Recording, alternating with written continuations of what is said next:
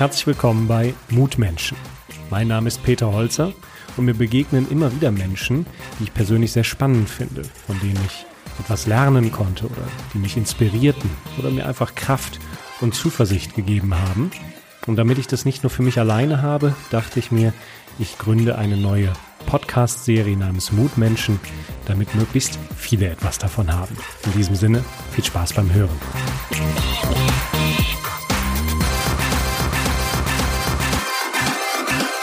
An der Serie Mutmenschen motiviert mich persönlich, dass ich mit Menschen tiefere Gespräche führen kann, die für mich mutig sind. Und mutig heißt vor allen Dingen im Alltag mutig. Und ich freue mich ganz besonders, heute Katja hier begrüßen zu dürfen, denn sie hat eine sehr, sehr spannende Lebensgeschichte bis jetzt schon hinter sich. Grüß dich, Katja. Hallo, Peter. Dann sag uns doch mal kurz, was du heute beruflich machst. Ich bin Produktmanagerin beim Verein Deutsche Ingenieure und entwickle Weiterbildungsveranstaltungen für technische Fach- und Führungskräfte Kräfte in den Bereichen Soft Skills, Führung und Management, Vertrieb und Recht. Deutschland, das Land der Dichter und Denker. Du bist da sozusagen an der geballten Denker-Power. Ist ja der größte Verein äh, für Ingenieure. Also das geballte Ingenieurs-Know-how ist dort versammelt. Also eine sehr anspruchsvolle Klientel, die du da hast, auch eine sehr anspruchsvolle Arbeit. Äh, aber das war ja nicht immer so. Äh, wo kommst du denn ursprünglich her? Ich komme aus dem Süden Russlands, aus Krasnodar-Region, liegt in der Nähe vom Schwarzen Meer. Äh, die, den Namen von dem Städtchen oder Dörfchen kann ich jetzt nicht aussprechen, aber wie können wir uns das Leben da vorstellen? Wie ist das Leben in deiner Jugend dort gewesen? Ja, das Leben in meiner Jugend ist natürlich auch anders als das Leben jetzt. Die Lebensqualität ist dort äh, auch jetzt viel niedriger, aber damals war es, ich würde sagen, Armut par excellence, was wir da erlebt haben. Armut ist ja so ein abstrakter Begriff. Ähm, was bedeutet Armut? Woran würden wir erkennen, dass, dass du in Armut gelebt hast? Mhm. Ähm, ich glaube, Armut kann man dadurch definieren, dass Leute Schwierigkeiten haben, genug Essen zu bekommen und äh, vielleicht den einen oder anderen Abend äh, ohne Essen verbringen müssen. Es gibt, äh, ich habe das vor kurzem gelesen, so Studien, die sagen, dass jedes Jahr 850 Millionen Menschen weltweit an Hunger leiden. Äh, oder eine andere Zahl, dass Armut bedeutet, man hat irgendwie weniger als einen Dollar am Tag. Mhm. Ähm, du hast jetzt gesagt, dass man äh, Hunger leiden muss. Das bedeutet für dich arm sein oder dass man manche Abende auch mit Hunger ins Bett gehen muss. War das denn bei euch so? Ja, das war tatsächlich so. Allerdings habe ich das nicht so präsent in Erinnerung, weil unsere Eltern das immer wieder geschickt weggesteckt haben. Äh, sie haben eher für uns was zu essen vorbereitet und selber nichts gegessen. Und wir haben als Kinder davon weniger mitbekommen. Wir wussten auch nicht, wer sonst anders hm, aussehen könnte. Aber unsere Eltern haben ein paar hungrige Abende verbringen müssen. Auf jeden Fall. Puh, krieg ich Gänsehaut. Ähm, Gibt es denn irgendwas, was für dich besonders prägend war, wenn es um das Thema Armut geht, was, was dich so, ja, weiß nicht, durchgerüttelt hat oder vielleicht auch ja. schockiert hat aus heutiger Sicht? Doch, auf jeden Fall. Es gab zwei, zwei Geschehnisse. Ähm, vom ersten habe ich äh, tatsächlich jetzt schon in meinen Erwachsenenjahren erfahren. Davon hat mir äh, meine Mutter erzählt. Ähm, es gab mal Zeiten, wo unsere Eltern tatsächlich einfach gar kein Geld hatten bis zum nächsten Gehalt und äh, Sie haben sich als glücklich geschätzt, äh, dass ein LKW bei uns auf der Straße vorbeigefahren ist und ein paar Weizenkörner verloren hat. Und diese Weizenkörner hat mein Vater aufgesammelt. Mama hat daraus Mehl gemacht und äh, Brot gebacken und das war unser Abendmahl. Das war, das war so ein Fall. Was, was auf jeden also Fall wirklich Körner von der Straße gesammelt, um davon ja. Essen zu machen? Ja. Boah, das ist schon hart. Aber da, das hast du nicht erlebt, sondern das hat dir deine Mutter erzählt. Das hat sie mir erzählt. Genau, genau. Das äh, habe ich so präsent nicht mitbekommen. Es gab, ich weiß noch, manchmal hatten wir Brot und Milch als Abendessen. Das mochte ich nicht so, aber ich wusste nicht warum. Und, aber als Kind hinterfragt man natürlich nicht, wieso man jetzt Brot und Milch jetzt als Abendessen essen muss.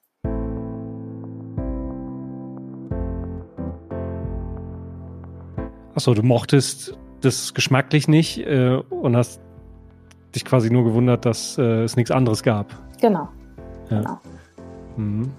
Ja, ist krass, dass Eltern sowas A machen und B aber dann auch so verstecken, dass, dass die Kinder es nicht mitkriegen. Ne? Ja, das es hätte ja auch anders sein können, dass äh, die Eltern zum Beispiel schimpfen und vielleicht auch den Kindern die Schuld geben daran, dass zu wenig Essen da ist. Nee, äh, nee, bei, bei dir war es ja gar nicht so, ne? nee, ne? sondern gar nicht so. der Schutz von euch. So wie ich meine Eltern einschätze, haben sie bestimmt auch was Positives darin gesehen und äh, haben, haben das sehr gesch geschickt äh, weggesteckt. Okay, du hast aber gesagt, es sind zwei Erlebnisse. Mm, ja. Was ist das zweite? Das zweite, da war ich schon ein bisschen größer, ich weiß nicht, zehn vielleicht, ich, ich weiß nicht mehr genau, aber wir waren auf dem Markt. Und äh, ich habe noch eine Schwester und äh, unsere Mama hat uns mitgenommen und wir wollten Nagellack kaufen. Und äh, da waren natürlich viele Farben und ich wollte natürlich zwei oder drei Farben haben als Mädchen. Und, äh, mindestens, ne? Mindestens, genau. Und Mama meinte, nee, wir haben jetzt Geld für einen Nagellack und du musst dich entscheiden. Und da habe ich mir versprochen, sobald ich erwachsen werde und Geld verdienen kann, ich werde so viel verdienen, dass ich mir alle Sorten von, von diesem Nagellacks da in diesem Körble kaufen kann, leisten kann. Das ist cool, ja. Das erinnert mich an, an einen äh, Bekannten von mir, der äh, hatte was ähnliches mit Kinderschokolade. Äh, aber es war nicht in Russland, sondern hier in Deutschland. Und für ihn war Kinderschokolade so das Luxusgut, weil seine Eltern konnten sich das nicht leisten. Und immer wenn er bei Freunden war, gab's das. Und er war dann total motiviert, so viel Geld zu verdienen, dass er sich in seinem Leben immer Kinderschokolade kaufen kann. Und die ist da heute noch. Wie sieht's ja, denn bei dir aus? Nachvollziehen. Spielt Nagellack denn für dich heute eine besondere Rolle? Ist das so ein, hat das Symbolkraft? Hast du jetzt 300 Nagellacksorten zu Hause oder welche Doch. Rolle spielt Nagellack heute für dich? Doch, schon, schon auf jeden Fall, aber ich glaube Süßigkeiten noch stärker, weil ich erinnere ja. mich auch an einen Fall, wo wir äh, Freunde aus Deutschland zu Besuch hatten und äh, sie sind mit dem Auto aus Deutschland damals in den 90ern nach Russland gekommen und die haben den ganzen Koffer. Was, im Auto? Da waren ja wie lange unterwegs? Sie waren drei Tage unterwegs. Vor Wahnsinn. genau. Und, Besuch, äh, ne? Ja. Und äh, damals hatten sie tatsächlich äh, vollen Koffer Süßigkeiten mitgebracht und zwar aus Deutschland, deutschen Süßigkeiten, Gummibärchen, auch Kinderschokolade oder Hanuta äh, und das, das habe ich immer noch oder Knoppers und ich weiß noch, damals war das für mich, das war Reichtum. Das war wirklich so mein Erlebnis, wo ich dachte, oh ja, ich muss nach Deutschland. Ja, Wahnsinn, oder? Auf der einen Seite sind es die Weizenkörner auf der Straße und auf der anderen Seite die Gummibärchen. Aber es reichen ja oft so kleine, ja, Symbole aus, äh, die einem Menschen dann an einer Lebenskreuzung äh, auf einmal die Kraft und die, die den Mut auch geben, aufzubrechen und einen neuen Weg einzuschlagen. Das hast du ja auch gemacht. Du lebst ja nicht mehr ja. in Russland, sondern hier in Deutschland. Ähm, was war denn damals? Du wolltest da äh, raus aus diesem ähm, aus diesem Armuts, sage ich mal, Umfeld, wolltest mhm. ausbrechen mhm. und bist dann ja auch nicht direkt nach Deutschland gegangen, sondern erstmal über Umwege. Und zwar warst du in dem Land des Kapitalismus pur. Wo hat es dich denn hingezogen?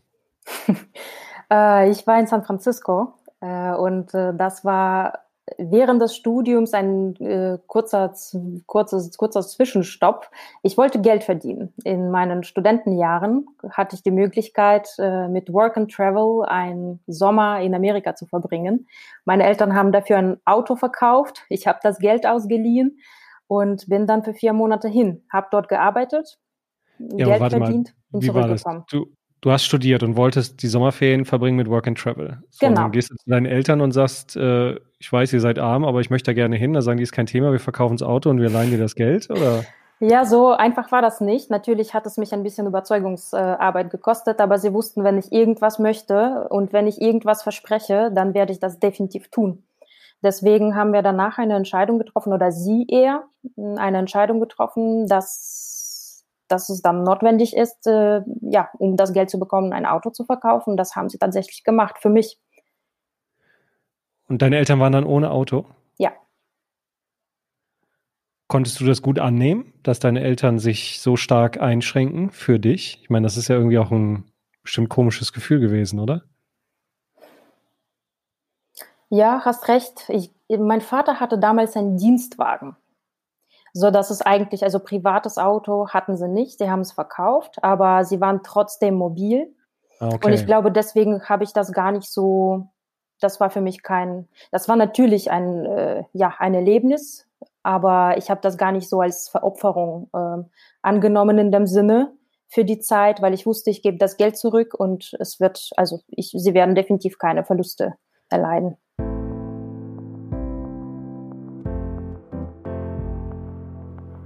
Du warst dir klar, dass du das Geld zurückgeben wirst? Auf jeden Fall. Und Egal nach, wie. nach Rückkehr aus den USA sofort? Ja, ja, ja, sofort. Aber es ist ja, ich meine, ein fremdes Land. Also du bist keine Muttersprachlerin, kennst dort niemanden. Ähm, ob du als Ausländer dann Arbeit findest oder nicht, ist ja auch ungewiss. Woher hast du denn das Zutrauen gewonnen, dass das, oder auch, man kann ja schon fast sagen, Sicherheit oder über feste Überzeugung, äh, dass das auf jeden Fall gut geht? Wer sucht, der findet. Also ich hatte gar keine Zweifel, dass ich keinen Job bekomme. Mir war das im Prinzip egal, ob ich kellnere oder irgendwie im Geschäft was verkaufe. Die Hauptsache, ich verdiene dann in der Zeit. So ist das auch geworden. Ich war tatsächlich in zwei Geschäften, habe ich äh, an der Kasse verkauft und äh, Regale eingeräumt. Die Sprache natürlich auch in der Zeit auch ähm, perfektioniert. Aber ich hatte gar keine Zweifel, dass ich keinen Job bekommen werde. Das war mir das klar. Das heißt, du bist, du bist einfach aufgebrochen und hast dich sozusagen dem Leben in die Hände begeben und darauf gehofft, äh, dass das schon alles gut werden wird. Ich war mir sicher, ich habe gar nicht gehofft. Ich war mir sicher, es wird auf jeden Fall klappen. Am Anfang hatten wir ähm, so ein Programm mm, in einem Amusement Park, mm, haben wir Tickets verteilt am Eingang ähm, das war aber alles andere als positive Erfahrung und ich musste da weg, also aus eigenem Willen, äh, weil ansonsten hätte ich riskiert, dass mein Pass weggenommen wäre und oh. deswegen oh. bin ich da weggebrochen und äh, habe dann so Shurimuri oder ja, das war irgendwas Komisches. Okay. Genau. Naja, ist ja auch nicht so der mutmachende Start, ne? Aber du hast nicht aufgegeben und hast dich dann da durchgekämpft und bist dann auch wieder zurück und konntest das Versprechen auch einlösen, konntest das Geld zurückgeben ja, dann. Ja, auf jeden Fall. Ich habe alles zurückgegeben und ich glaube, das war auch, also ich konnte nicht ohne Geld zurück. Also das war keine Option. Deswegen Warum musste nicht? ich einfach, nee, das geht nicht. ich habe ja versprochen, ich bringe es alles zurück. Eine Frau, ein Wort? Ja, auf jeden Fall. Okay. So, und dann warst du wieder in Russland, hast weiter studiert. Äh, aber du wolltest ja nicht in Russland bleiben. Das ist ja geblieben. Und Deutschland war ja immer noch dein Traum. Nicht nur Nagellack, sondern jetzt, wie ich erfahren habe, auch Schokolade. äh, was hat dich denn dann dazu bewogen, wirklich nach Deutschland aufzubrechen? Wann, wann hast du das gemacht? Was, was war da der ausschlaggebende Impuls? Ich meine, das ist ja auch nicht mal eben so, alle Zelte abzubrechen und in ein fremdes Land zu gehen. Es war mir eigentlich von Anfang an klar, dass ich nicht in Russland bleiben möchte. Und damals, ähm, ich habe nach einer Möglichkeit gesucht und gefunden habe ich diese Möglichkeit in einem Au-pair-Programm. Ich war in einer Familie, habe auf die Kinder aufgepasst und äh, hatte dann ein Dach über dem Kopf, auch was zu essen. Und ich konnte dann auch gucken, ob das Land auch von innen mir so gefällt, dass ich dort auch bleiben kann. Okay, Leben, also Au-pair ist ja sowas wie Babysitter, nur dass man auch bei der Familie dann eben wohnt. Ja, genau. Man und muss nichts bezahlen fürs Wohnen und kriegt ein bisschen Taschengeld, richtig, ja? Richtig, genau. Ko konntest du zu dem Zeitpunkt schon Deutsch? Sehr rudimentär. Deutsch war meine zweite Sprache der, an der Uni, aber das war wirklich sehr, sehr rudimentär. Deswegen musste ich im Prinzip alles neu lernen. Ein bisschen verstanden habe ich schon, aber von Anfang an musste ich tatsächlich die Sprache aneignen. Okay, und wie lange hast du das Au-pair dann gemacht? Neun Monate. Neun Monate. Mhm. Und dann, was, äh, dann müsst ihr eigentlich wieder zurück nach Russland. Was, ja. was passierte dann? Du wolltest ich, ja in Deutschland bleiben. Richtig, ich habe parallel mm, mit voller Kraft Deutsch gelernt und äh, habe mich beworben. Und äh, an der äh, FH, damals Köln, äh, habe ich einen Studienplatz bekommen. Aber warte Deswegen, mal kurz zurück zum, zum Sprachlernen. Mhm. Also Russisch das Einzige, was ich kenne, ist, wenn in irgendwelchen Filmen auf einmal Russisch gesprochen wird. Das ist ja so modern jetzt, dass die Leute dann in ihrer Muttersprache reden und das dann mit Untertiteln übersetzt wird. Ich verstehe da kein Wort. Ich wüsste noch nicht mal geschweige denn, wie ich das alles aufschreiben soll. Äh, und so ist es wahrscheinlich für dich auch mit Deutsch gewesen. Also eine völlig andere Sprache, andere Buchstaben, die Laute ähm, ganz anders. Die Grammatik ist ja auch nicht die einfachste. Äh, was heißt denn da Vollgas äh, Deutsch lernen in neun Monaten? Also was war denn da rückblickend dein, deine Abkürzung, um diese Sprache zu beherrschen? Kindernähe. Ich hatte überhaupt keine Angst, keine Scheu, keine Komplexe, irgendwas falsch zu sagen. Ich habe einfach nur losgeredet und ich habe mich einfach mit den Kindern unterhalten und abends immer Filme geguckt im Fernseher oder mhm. äh, dieses äh, Kinderbuch gelesen mit, über zwei Schwestern, Jette und Nette oder Lotte und irgendwas. Irgendein Kinderbuch hat mir geholfen. Okay, okay, ah, du bist ja quasi wie ein Kind dann in dem gleichen Interesse, nämlich diese Sprache zu lernen. Dann passt das ja wahrscheinlich, ja, ne? Genau. Ja. Sind Kinder denn insgesamt, wenn du zurückdenkst, offener und, wie soll man sagen, fehlerverzeihender, gütiger als Erwachsene? So, wenn du ganz subjektiv an deine Erfahrung von damals zurückdenkst? Hm, ich ähm, hatte eigentlich keine Probleme ähm, Fehler machen und dafür nicht verziehen zu werden. Also gar kein Problem. Aber Kinder, klar, natürlich, sie sind offen, sie nehmen einen so an, wie, wie einer ist.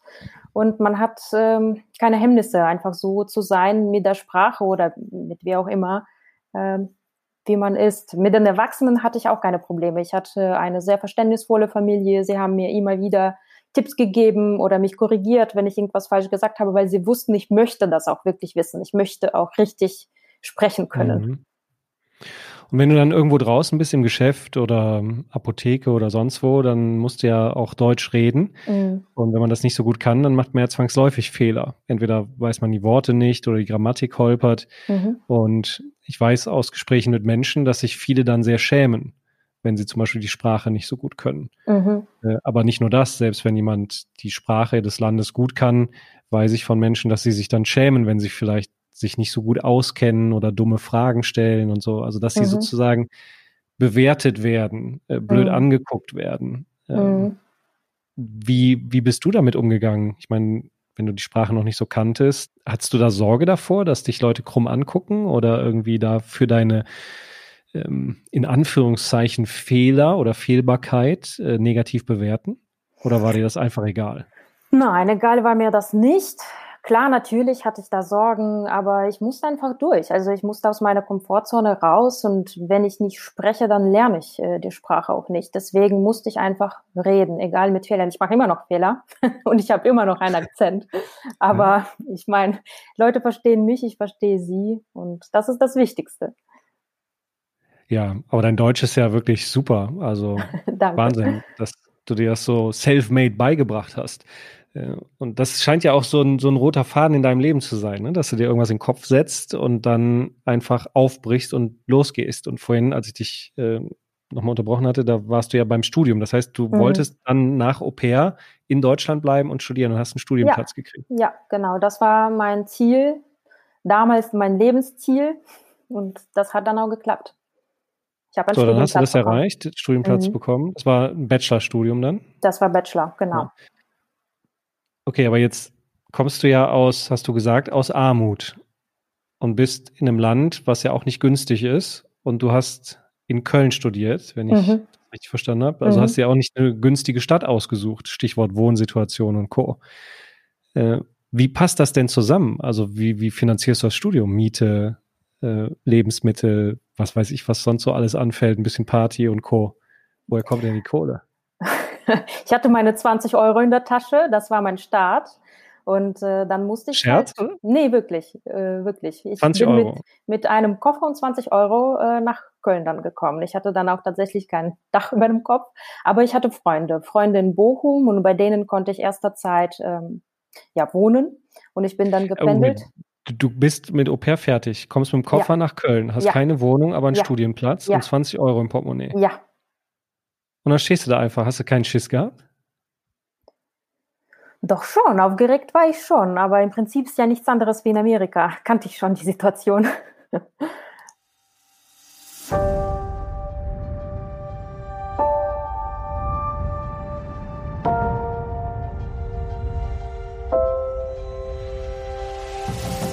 Wusstest du denn, dass du bei deinen Freunden in Bochum unterkommen kannst?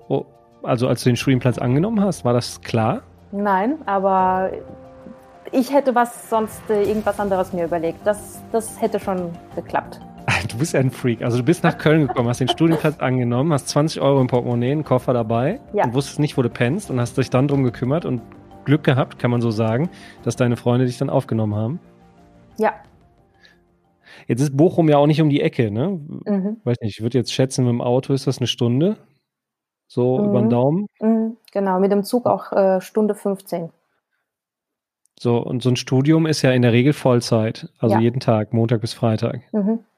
Ja, wie soll das gehen? Das heißt, du bist jetzt jeden Tag drei Stunden gependelt, hin und zurück? Ja, am Anfang ja. Und dann hat, äh, hat eine Freundin von mir, die auch in Köln einen Studienplatz bekommen hat, ein äh, Studentenwohnheim bekommen.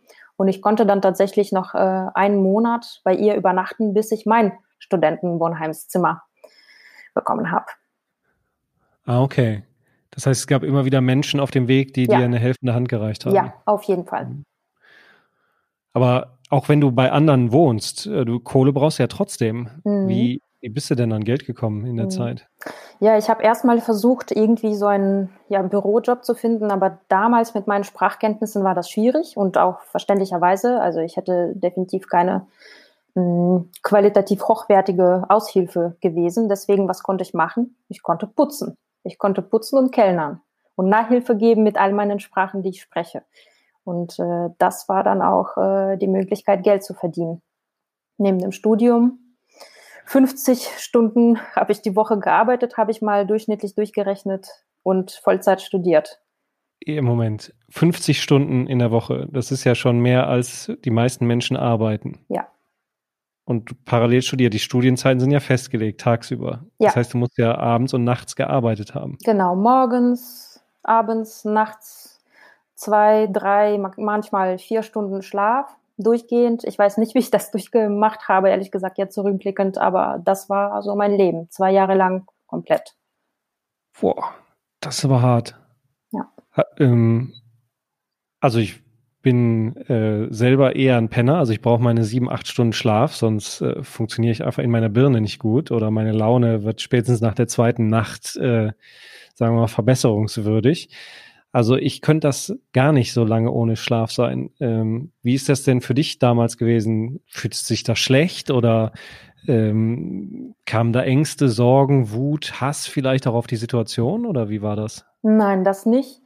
Ähm, das war einfach die härteste Zeit meines Lebens, kann ich doch schon sagen. In Amerika war hart, äh, diese Anfangszeit und dann mein Bachelorstudium. Ähm, das war, es war Müdigkeit und äh, permanenter Schlafmangel. Aber mein Ziel hat mich immer wieder bewegt und morgens dann aus dem Bett äh, rausgerissen.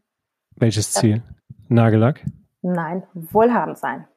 Nagellack mit Schokolade zusammen, ja, aber irgendwie auch so größer. Ich wollte einfach nicht mehr ums Überleben kämpfen. Ich wollte mein Leben genießen.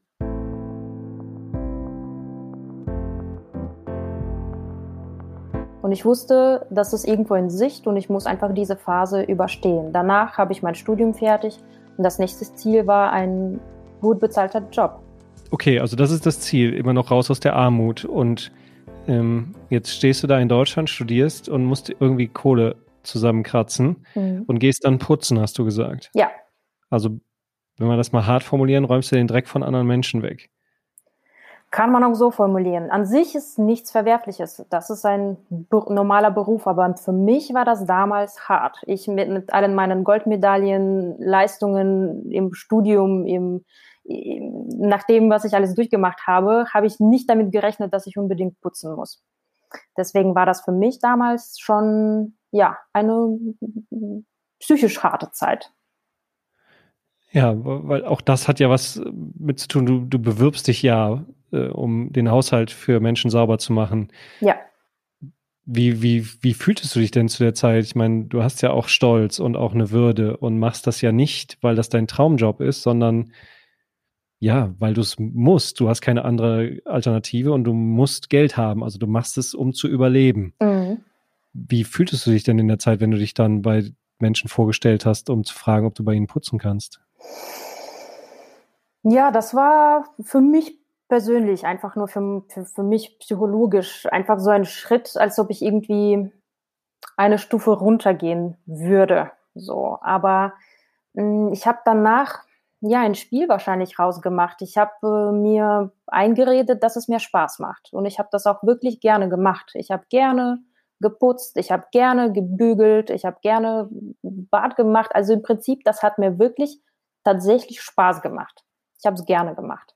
Und ich glaube, wenn ich das mhm. einfach, äh, wenn ich mich immer wieder zwingen müsste, dann wäre es nichts. Ich habe es wirklich gern gemacht. Es hängt ja, ähm, also ich kenne auch Menschen, die, die bei anderen Menschen sauber machen. Und es hängt ja, steht und fällt ja auch immer mit den Menschen ab, für die man das macht. Mhm. Also mhm. ob die einen halt Stimmt. auch von oben herab behandeln oder ob sie einem auf Augenhöhe begegnen. Das stimmt. Äh, wie waren denn die Menschen für dich? Ganz toll. Richtig, richtig toll. Sie wussten auch, wie ich kämpfe. Sie haben ähm, wir haben sogar eine freundschaftliche Beziehung miteinander gepflegt. Äh, ich weiß noch, die in, in einer Familie, es war eine junge Familie, die Frau hat mich immer wieder zum Essen eingeladen, weil sie wusste, wie ich kämpfe. Dann haben sie mm, der, der, der Mutter von ihrem Partner von mir erzählt und dann hat sie plötzlich gesagt, okay, dann lerne ich jetzt Russisch, wollte ich eh immer. Und dann habe ich ihr russische Nachhilfe gegeben. Es war, es waren wirklich ganz, ganz tolle Menschen. Oh, wow. Ja, dann dann kann ich auch verstehen, dass das dann ein Spiel ist und dass es dann auch ja, sich auch gut anfühlt. Ne? Das ist ja auch wieder, wieder diese helfende Hand und dass du nicht alleine bist, sondern ein Umfeld hast, was dich dann auch unterstützt hat in dieser Zeit. Genau, genau. Es ist kein schlechter Beruf. Also manche Leute machen das wirklich gerne, weil es denen Spaß macht. Mhm. Vielleicht, weil sie auch müssen, aber jetzt mittlerweile haben wir selber auch eine Putzfrau und wir mögen die voll gerne und sie kommt auch sehr gerne zu uns. Das ist auch so wie, wir haben eine wirklich eine freundschaftliche Beziehung momentan. Ja, ich denke auch, dass die Arbeit an sich gar nicht das Thema ist, sondern, und das gilt in allen Berufen, egal auch welche Ausbildung ein Mensch hat, immer eine Frage der Wertschätzung, die man anderen Menschen dann gibt. Ja. Und ich glaube, das ist das Entscheidende. Und genau. dass man sich nie was einbildet äh, auf die Ausbildung, die man hat oder nicht, äh, weil vieles ist einfach auch ein Privileg und ein Geschenk, einfach ja. von Glück, Zufall. Und für die meisten Menschen ist es nun mal die Geburt, wo man reinfällt. Ähm, die dann eben den Unterschied macht, ob man wohlhabend ist oder nicht. Das stimmt. Und darauf was einzubilden, ja, weiß ich gar nicht, wie ich das bezeichnen soll, aber Intelligenz ist das dann nicht und ein reflektierter Geist auch nicht. Aber gut. Okay. So, und jetzt hast du da, kann man ja schon sagen, brutal hart mal hoch. Ich meine, 50 Stunden die Woche, das klingt so einfach nur nach einer Zahl, aber äh, und klingt vielleicht auch für viele viel, aber wenn man das durchlebt, da, da geht ein Mensch ja ans Limit, vor allen Dingen, wenn du danach noch oder zwischendurch äh, diese geistige Hochleistung für ein Studium bringen musst. Mhm. Hast du denn oder hat dein Körper denn einen Preis bezahlt für dieses ans Limit oder vielleicht auch darüber hinausgehen? Doch, leider ja, doch schon, auf jeden Fall. Ähm, deutlich. Hm, meine Schilddrüse hat versagt. Ich hatte schon immer Probleme, aber irgendwann mal. Versagt? Ich lag zwei Wochen flach und ich dachte, ich sterbe. Ich wusste nicht, was mit mir los ist, aber danach hat sich herausgestellt Hashimoto. Und äh, bei Hashimoto arbeitet ja die Schilddrüse gegen eigenen Körper. Sie mhm. kämpft, kämpft einfach dagegen. Und äh, genau, mein, mein Körper hat einfach gegen sich selbst gekämpft. Und ich wusste nicht, was los ist. Und danach, als es äh, rausgefunden wurde, bin ich jetzt auf, ja, auf äh, Medikamenten, ganz normalen Medikamenten, die man bei Hashimoto, bei Schilddrüsenproblemen nimmt mein Leben lang. Okay. Ja, da sind wir ja Bruder und Schwester im Geiste. Ich habe zwar keine Hashimoto, aber keine Schilddrüse mehr. Und bin jetzt auch äh, dank der modernen Medizin zumindest lebensfähig, weil ich jeden, ein Leben lang diese Hormone zuführen darf. Ähm, macht das denn irgendwas mit dir, diese Schilddrüsenerkrankung? Im Sinne von, hat das was Positives auch für dich oder ist das einfach nur eine nervige Krankheit, die du am liebsten loswerden würdest? Nein, ich habe es akzeptiert gehört zu mir, gehört dazu. Äh, natürlich lernt man was raus. Ich schätze viel mehr wahrscheinlich die Momente, wo mir einfach sehr, sehr gut geht, gesundheitlich, wo ich einfach munter bin. Ähm, wenn es dann ein schlechterer Tag ist, dann gehört es auch dazu. Dann schätze ich bei dem nächsten besseren Tag viel mehr die Qualität des Tages. Ich, ich, ich kann nicht dagegen kämpfen. Das, das gehört einfach dazu.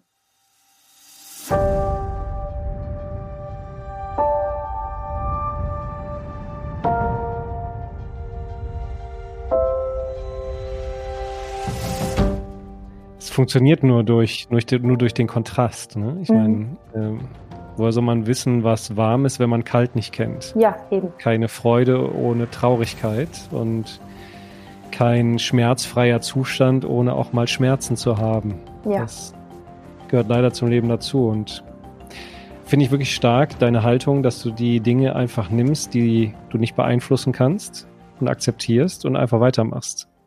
Weil das, ich weiß nicht, ob es der Schlüssel zum Glück ist, aber er ist zumindest mal ein wesentlicher Beitrag für Erfüllung, wenn man sich auf das konzentriert, was man wirklich beeinflussen kann und den Rest als Gegebenheit annimmt. Total bin zu 100 Prozent damit einverstanden. Mhm. Ja, und das Studium hast du ja auch geschafft. Also du bist äh, fertig mit deiner Ausbildung und wie wir eingangs gehört haben, arbeitest du äh, ja auch in einer, in der Creme de la Creme der deutschen Ingenieurskunst, äh, sorgst für Fortbildung für die Damen und Herren äh, deutscher Ingenieure. Und jetzt hast du aber ja dein Ziel erreicht. Also du bist in Deutschland, du hast äh, Geld, um dir ausreichend Schokolade und, und ähm, Nagellack und auch noch darüber hinaus Dinge zu kaufen. Hast, lebst in einer Partnerschaft, zwar in der falschen Stadt, Düsseldorf, äh, und nicht in Köln. Aber ich, ich arbeite nur in Düsseldorf, lebe in Essen. Das ist eine wunderschöne ah, okay. Stadt. Ja gut, Glück gehabt. Aber ich darf das ja als gebürtiger Düsseldorfer sagen. Ähm, und jetzt ist es ja so, wenn man ein Ziel erreicht hat, wo man ankommt, dann fällt ja vieles von einem ab, weil man es auf einmal geschafft hat. Ne, du hast, äh, wolltest in die USA, Haken dran geschafft. Du wolltest nach Deutschland, Haken dran geschafft. Du wolltest studieren, Haken dran geschafft. Du wolltest einen tollen Job haben, Haken dran geschafft. Ja, jetzt bist du ja da. Aber irgendwas lässt dich ja immer noch in Bewegung sein. Und äh, du hast mir erzählt, dass du ein, ein neues Hobby hast. Und das ist auch der primäre Grund, äh, der dann sozusagen das I-Pünktchen war, äh, um zu sagen, jetzt frage ich dich, ob du gerne hier in dem Podcast dabei sein möchtest, weil du deinen Lebensweg jetzt sozusagen nutzt, um anderen Menschen auch noch Mut zu machen. Mhm. Was ist denn da dein Hobby, mit dem du dich aktuell beschäftigst? Ähm, ich schreibe einen Blog, und zwar einen Blog über die finanzielle Unabhängigkeit für Frauen. Es war für mich kein leichter Weg und ähm, dieser Weg wahrscheinlich muss nicht unbedingt so hart sein, wenn man weiß, welche Wege man einschlagen kann, alternativ. Ich habe gekämpft mit der, mit der Absicht, dass meine gesetzliche Rente dann auch später unter anderem so gut sein wird, dass ich mir meine Rente mit Champagner vielleicht ne, äh, in Begleitung von, von Champagner äh, verbringen kann. Und dann habe ich die tatsächliche Größe von meiner Rente erfahren und das ist alles andere als äh, eine Rente mit Champagner. Deswegen ja, musste ich ja, aktiv werden. Ja. Genau. Ich musste aktiv werden. Ich musste gucken, was kann ich denn tatsächlich selber dafür tun, um die Situation zu verändern. Und diesen Weg habe ich dann in im Investieren gefunden. Das ist eigentlich sind die Grundlagen von finanzieller Bildung. Leider ist äh, ja dieses Fach nicht in der Schule, nicht in den Unis. Und man kann eigentlich anhand von einfachen Regeln so früh wie möglich damit starten und einen guten Start ins Leben haben mit Geld. Was ist eine einfache Regel zum Beispiel? Einfach, einfach investieren. Ein 10 bis 20 Prozent zur Seite legen und diese investieren. Am besten so breit diversifiziert wie möglich, um die Risiken zu minimieren. Und, ja, ist wie im äh, Winter. Wer gut streut, rutscht nicht aus. Ne? Richtig, genau. Und das Aber ist so ist, einfach. Wenn man, wenn man so in armen Verhältnissen ist, wie du stellenweise warst, 10, 20 Prozent zur Seite legen, ist dann ja gar nicht drin. Was macht man denn dann? Das stimmt. Mittlerweile ist das Gott sei Dank viel besser geworden. Mittlerweile ist das Lebensstandard auch höher. Und äh, Leben und Leute wissen einfach nicht, wie sie wirtschaften können, also wie sie ihre, ihr Haushalt ähm, sinnvoll führen können. Sie Aber denken eben, im Konsum. Du schreibst ja nicht für alle Menschen, sondern speziell für Frauen. Für und Frauen, dann auch ja. Natürlich. Ja, Frauen, Frauen in Russland aber auch, oder? Auch in Russland, genau, speziell in Russland. Hier, glaube ich, auch ist das so, dass nicht viele wissen, wie, wie viel sie später als Rente bekommen werden. Ich glaube, viele haben die Hoffnung, dass der Staat sich um, um uns sorgen wird. Aber in Russland ist es auch die Mentalität. Spielt auch noch eine Rolle da, dabei, dass eine Frau Glück gehabt hat im Leben, wenn sie glücklich angeheiratet hat. Und das ist Quatsch Das ist sowas von Quatsch. Also wenn man die Scheidungsquote anschaut, über 60 äh, Prozent äh, und auch überhaupt. Also ich meine. in Russland so hoch, ja? Ja, genau. So um, um die wow. 60 Prozent. Ich weiß nicht genau wie viel, aber auf jeden Fall über 55 Prozent war das, äh, habe ich vor kurzem mal geschaut. Und ähm, nur heiraten, vielleicht möchte das eine, ja, aber die andere möchte das nicht. Und für mich war das niemals mein Ziel im Leben, einfach nur reich äh, zu heiraten und nichts mehr zu tun. Ich wollte was erreichen. Das ist zum einen den Frauen gegenüber ja unfair und zum anderen den Männern gegenüber unfair. Warum soll der Mann der Verdiener sein? A priori. Also ich, vielleicht will er nicht oder kann er nicht und vielleicht kann das die Frau. Und ich bin damit nicht einverstanden, dass diese Rollenzuteilung so stark in der Gesellschaft gelebt werden muss. Mhm. Deswegen will ich einfach einen Alternativweg zeigen. Es geht auch anders. Was ist denn oder was löst das in dir aus, wenn eine Frau heutzutage sagt, sie möchte gar keine Karriere machen und arbeiten? Bitte, wenn sie das möchte. Weil ich habe manchmal den Eindruck, wenn eine Frau heute so denkt, dass sie dafür schon fast äh, in Anführungszeichen bestraft wird oder sich erklären muss, weil es aktueller Mainstream ist, dass jede Frau unabhängig sein muss, autark, stark, dem Mann auf Augenhöhe begegnen muss. Also die geht es nicht darum, dass jede Frau das machen muss, also dass du sozusagen ein Pflichtbild anbietest als Alternative zu dem alten Pflichtbild, sondern dass du eine Alternative nur anbietest und Richtig. wenn jemand den Weg gehen will, dann soll das gehen, aber wenn genau. jemand sagt, nee, ich suche mir lieber einen, einen, reichen Mann oder eine reiche Frau oder was auch immer. Bitte. Geschlechter sind ja, ja, vielseitig heutzutage, dann, dann ist das auch okay. Absolut. Ich meine, das ist genau, darum geht es mir genau. Also ich will nicht, dass jemand in diesen Grenzen und irgendwelchen komischen, in unsichtbaren Ketten sich gefangen fühlt.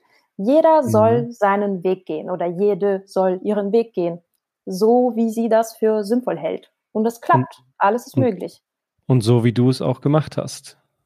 Also insofern ähm, hast du ja sozusagen das Laborexperiment gemacht namens Leben. Du bist einfach aufgebrochen und hast alles geschafft, was du wolltest. USA, deine Eltern haben das Auto verkauft, du hast das Geld zurückgegeben, bist nach Deutschland, hast die Sprache gelernt mit 20 Euro in einem Koffer, studiert, äh, brutal hart nebenbei gearbeitet, um das Ding durchzuziehen und heute stehst du dort mit einem tollen, anspruchsvollen Job und kannst aufgrund deiner Erfahrung eine spannende und sicherlich auch sehr hilfreiche Geschichte erzählen, um andere Menschen oder in deinem Fall speziell russischsprachige Frauen zu inspirieren und ihnen Mut zu machen, diesen Weg für sich persönlich auch zu gehen, wenn sie das wollen.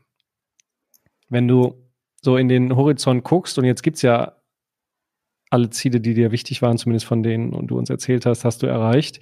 Gibt es denn neben dem Blog-Projekt noch irgendeinen anderen Traum, den du aktuell im Auge hast? Doch, jetzt muss ich aufpassen. Natürlich will ich irgendwann mal eine Familie haben, eine glückliche Familie, vielleicht ein kleines Häuschen irgendwo hm, mit grünem Garten. Das ist, glaube ich, für, für, ja, für mich zumindest ist das gehört auch dazu, neben der Karriere. Und das will ich auch irgendwann mal auch erlebt haben. Diese andere Art von Liebe, von Kindern, die Liebe. Ja, da sind wir wieder bei den Kindern, ne, wo du ja schon mal warst. Ja. ja, dann drücke ich dir alle Daumen, dass dein Traum dann in Erfüllung geht und wenn nicht, äh, dass du dann einen anderen Traum findest. Das Leben ist ja noch lang und bunt. Katja, ich danke dir sehr für diese offenen und ehrlichen Einblicke und ja, finde es sehr beeindruckend, wie aufrecht und stark du dich durchs Leben bewegst und behalt diesen Mut zur Haltung und bleib vor allen Dingen gesund. Vielen Dank, Peter. Wünsche ich dir auch. Danke für die Einladung.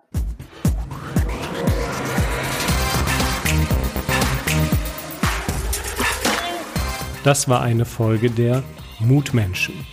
Wenn Ihnen der Inhalt gefallen hat, dann habe ich noch zwei Tipps für Sie. Schauen Sie doch mal auf meine Homepage www.peterholzer.com.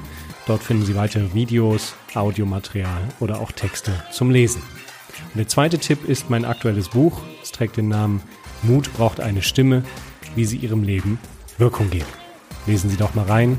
Bis dahin bleiben Sie gesund.